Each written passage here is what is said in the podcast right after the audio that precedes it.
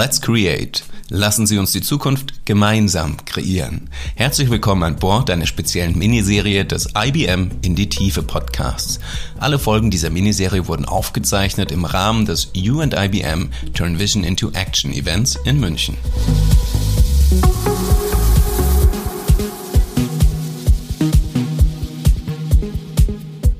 Aspekte der Automatisierung, Modernisierung oder von Data- und AI-Anwendungen wirken sich natürlich auf ihre internen Prozesse aus. Aber ein großer Treiber ist natürlich auch der Wunsch, Kundenbeziehungen völlig neu gestalten zu können. Wenn Sie zum Beispiel das Ordermanagement nicht auf Ihre Filialen, sondern direkt auf Ihren Kunden ausrichten können, gewinnen Sie als schönen Nebeneffekt auch mehr Resilienz in Krisenzeiten. Das zumindest die Erfahrung von Helena Vrona, Sales Manager AI Applications Dach bei der IBM, die zu You and IBM ein Projektbeispiel aus der Baumarktbranche mitgebracht hatte. Aber hören Sie selbst rein.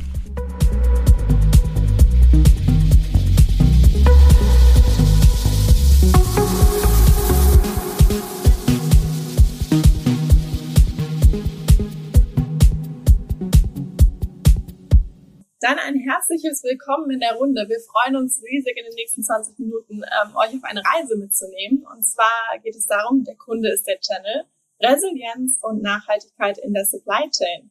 Das heißt, wir zeigen euch, ähm, wie wir als Projektteam gemeinsam Hagebau, IBM und gemeinsam mit unserem Integrationspartner ein zukunftsfähiges, transparentes und nachhaltiges Order-Management-System über die gesamte Hagebau-Supply Chain hinweg aufgebaut haben.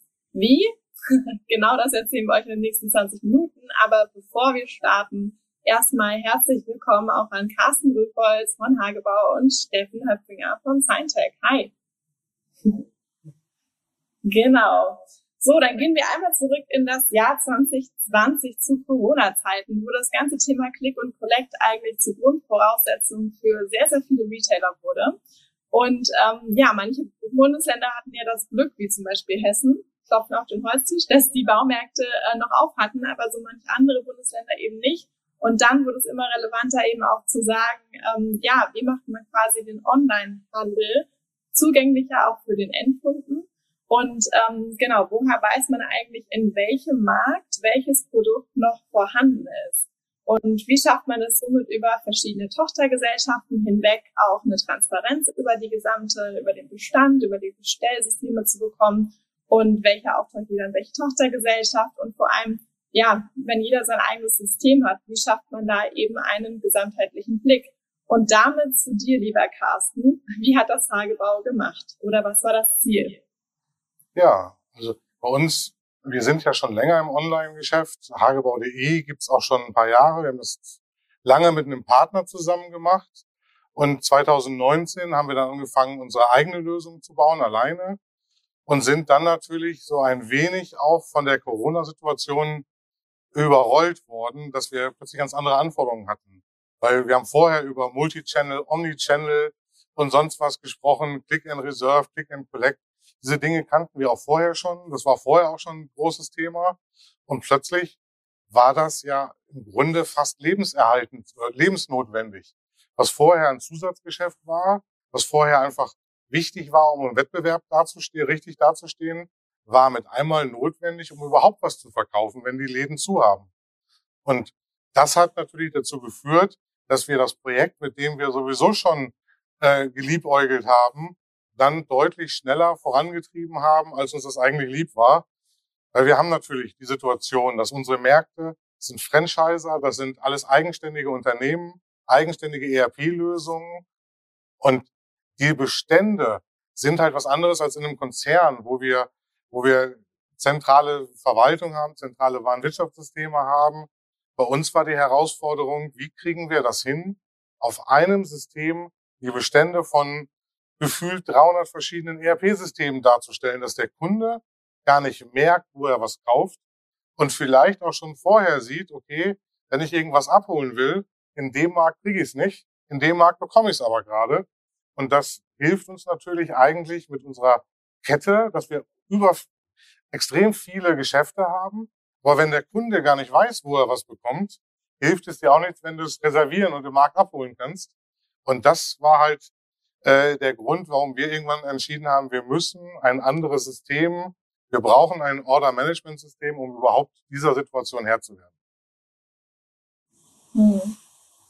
Sehr spannend und vor allem habt ihr das ja auch in kürzester Zeit mit einem Projektteam, ähm, ja, ich sag mal so in die Wege geleitet, das den richtigen Team Spirit auch mitbringt. Und ich glaube, da wäre jetzt auch die spannende Frage, wie lange habt ihr im Endeffekt als Projektteam gebraucht und was waren die größten Hürden bei dem Ganzen?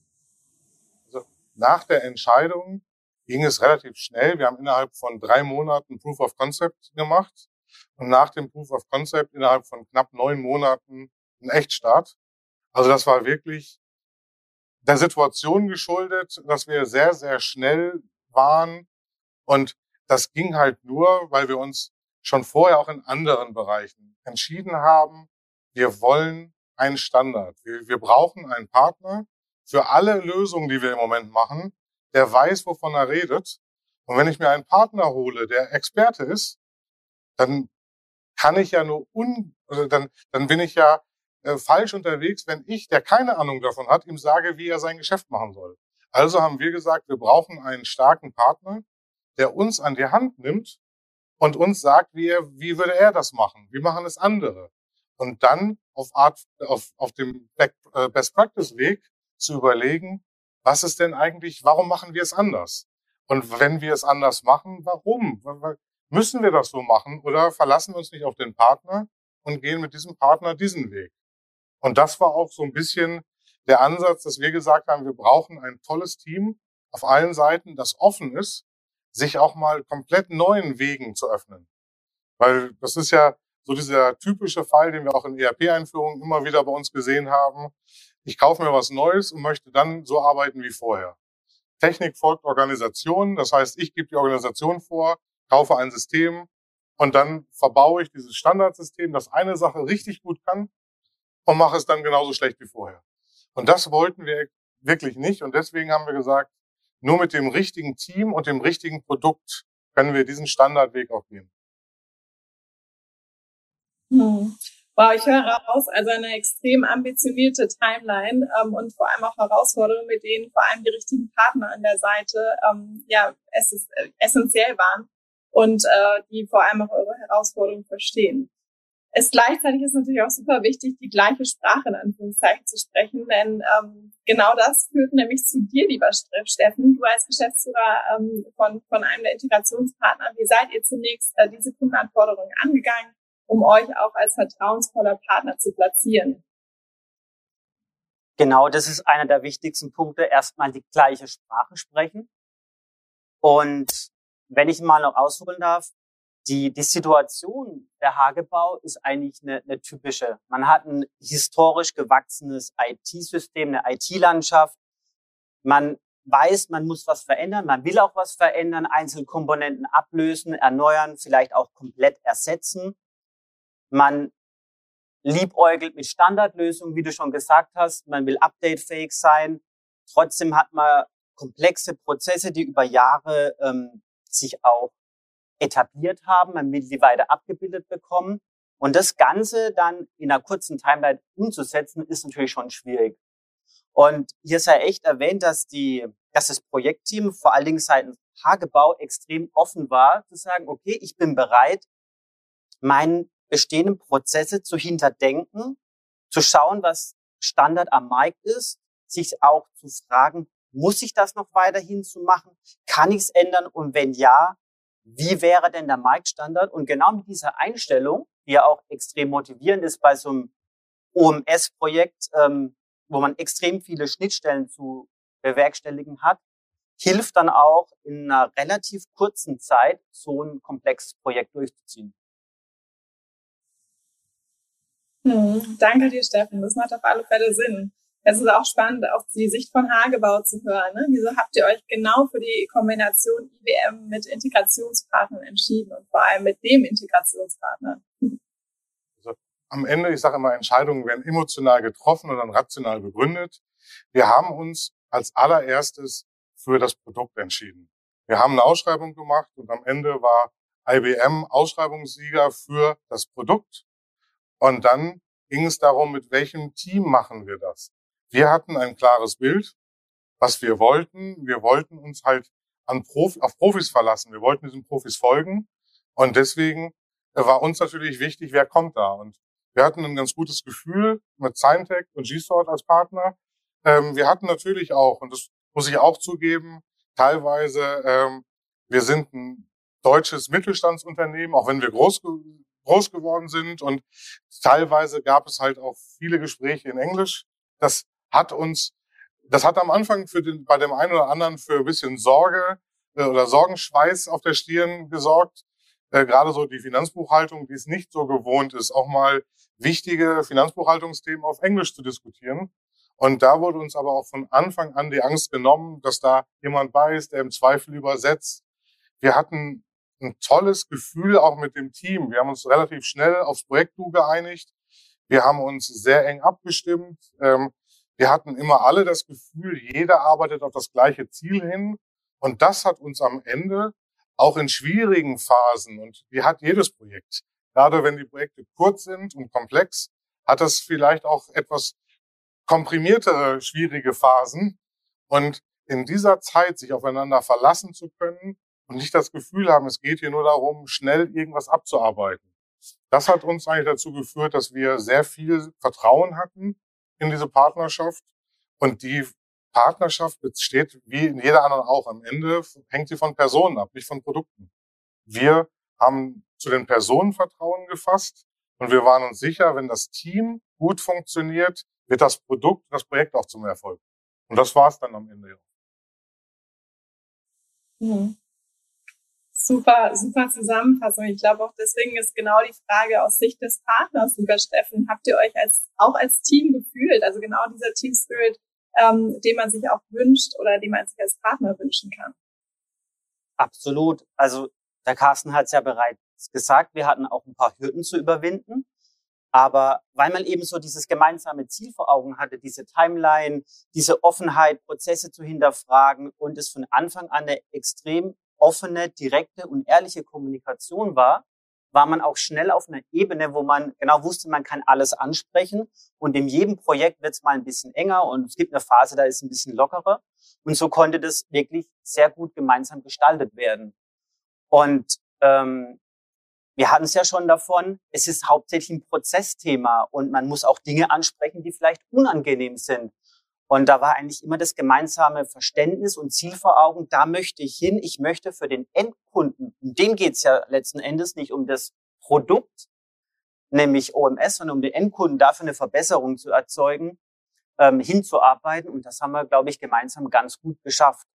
Und auch wieder das Thema Standard. Also wir haben ja hier eine sehr mächtige Lösung implementiert und Ziel war auch eher zu konfigurieren, als ganz viel zu customizen, um für die Zukunft ähm, dann auch hinsichtlich Wartbarkeit und so ein, sauberes System aufzusetzen. Ich glaube, das ist auch ein ganz, ganz wichtiger Punkt. Ähm, wir haben damals immer so gesagt, oder ich, ich erkläre mal ganz gerne wie unsere Lego-Platte. Wir, wir, wir brauchten, wir haben so eine Standard-Lego-Platte, darauf setzen wir unser, unser Produkthaus, unseren Standard und dann ändert sich das Leben. Und ich erkläre das immer ganz gerne, ähm, als meine Tochter klein war, war halt Lego Friends ganz groß. Irgendwann äh, wurde dann äh, die nächste Stufe und ganz am Ende ist Ken eingezogen. Ich weiß, der gehört nicht zu Playmobil, aber wir mussten immer schnell reagieren und das muss in der, man muss in der Lage sein, was abzudocken und was anzudocken. Und wenn man mal sieht, unser Projektbudget, den größten Teil des Budgets haben wir eigentlich ausgegeben für die Anbindung von Drittsystemen. Weil das ist ja, ähm, das OMS ist so ein bisschen in der Mitte und verwoben mit allen angrenzenden Systemen. Nur dann kann ich auch den echten Mehrwert daraus ziehen. Und das ist natürlich etwas, was äh, nur funktioniert, wenn ich sehr konfiguriert, sehr, sehr standardisiert über Customizing diese ganzen Systeme anbinden kann. Wenn ich überall noch wild programmieren muss, dann ist das in dieser Zeit und in diesem Kostenrahmen überhaupt nicht möglich. Du hast ja vorhin auch gesagt, ähm, ihr habt ein ERP-Projekt noch parallel. Es geht darum, welcher Bestand ist eigentlich in, in welchem ähm, Markt vorhanden. Und, und genau, das, das OMS sitzt ja da jetzt in der Mitte und mit dem ERP wollte ich eigentlich diese Transparenz haben. Und das ist aber nicht die Kernaufgabe von einem ERP, sondern dafür habe ich eben das OMS, was mir zu jeder Zeit sagen kann, wie sind meine Bestände über alle Lägermärkte hinweg, um dann in Echtzeiten dem Endkunden ein valides Bestellversprechen, Lieferversprechen geben zu können. Und dieser ja, komplexe Prozess und diese Offenheit und diese Schnittstellen mussten halt im Projektteam gelöst werden und dafür war auch viel Kommunikation notwendig. Ja.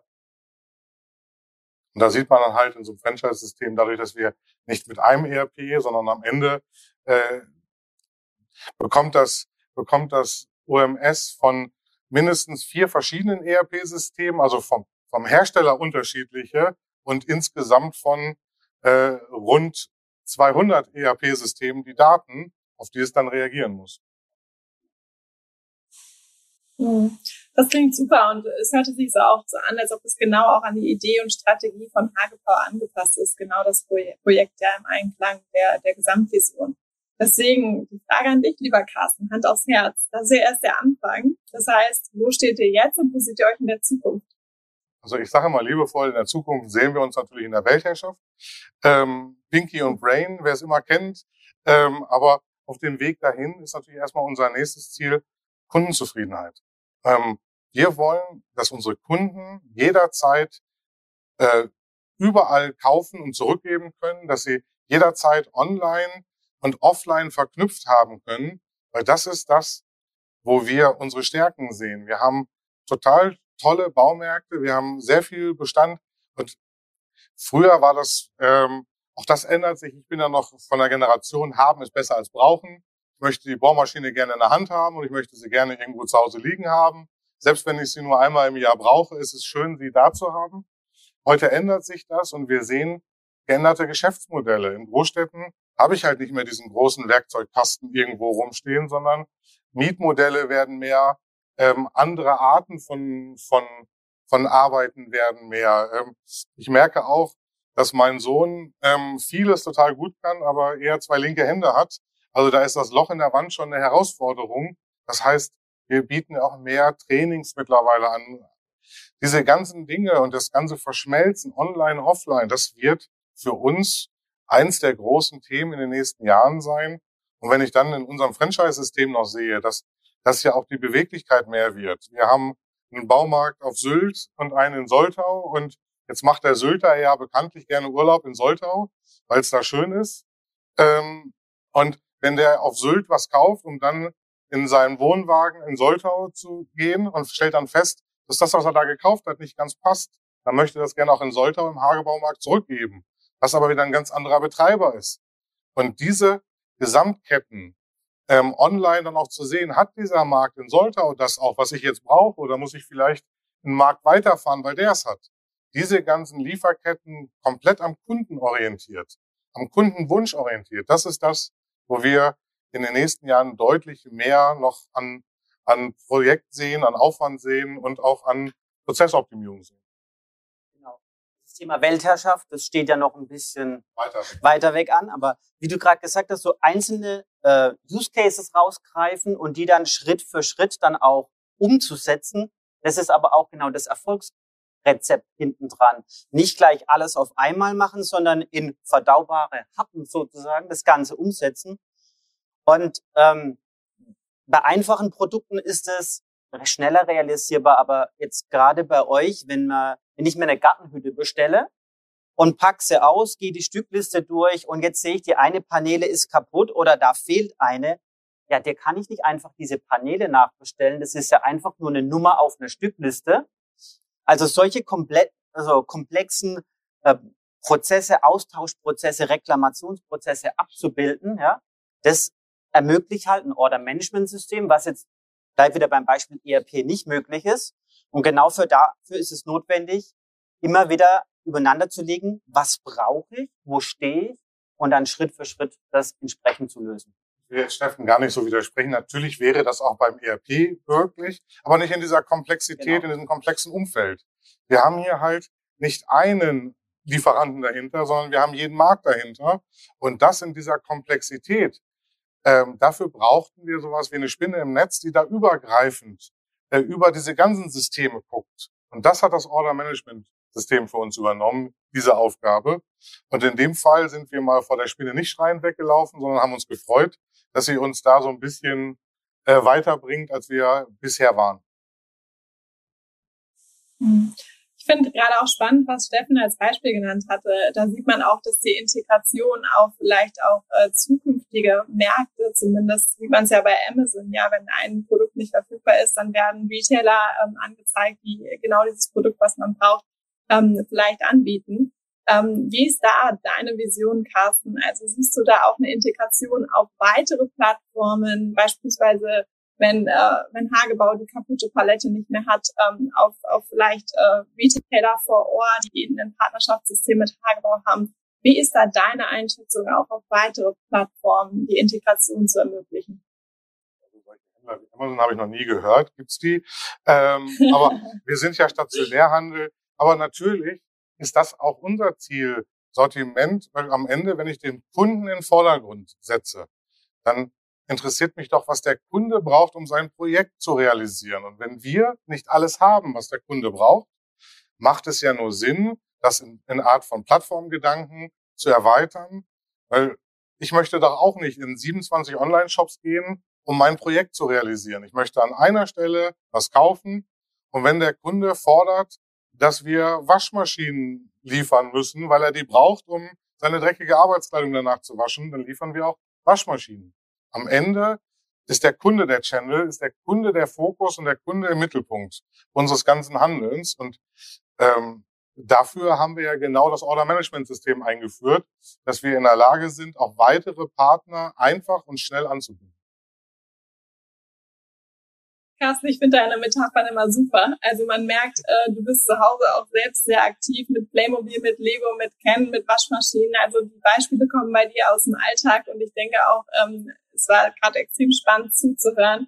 Vielen Dank für euren Input. Ich denke, wir können alle ähm, davon lernen, wie IBM durch unsere Retail-Kunden ähm, oder zumindest auch, dass wir unsere Retail-Kunden dazu befähigen, ähm, quasi ihren Channel so zu gestalten, dass der Kunde zum Channel wird und ähm, vor allem auch ein resilientes und nachhaltiges Order-Management-System ähm, aufbauen kann.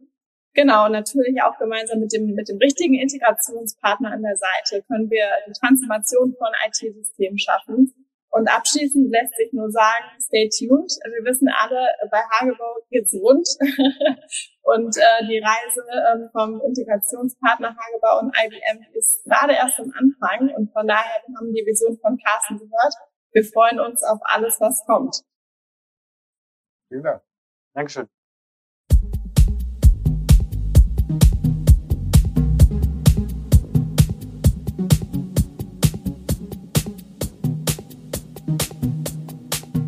Das waren Helena Wruner von IBM, Carsten Rüpols von Hagebau und Steffen Höpfinger von Seintech.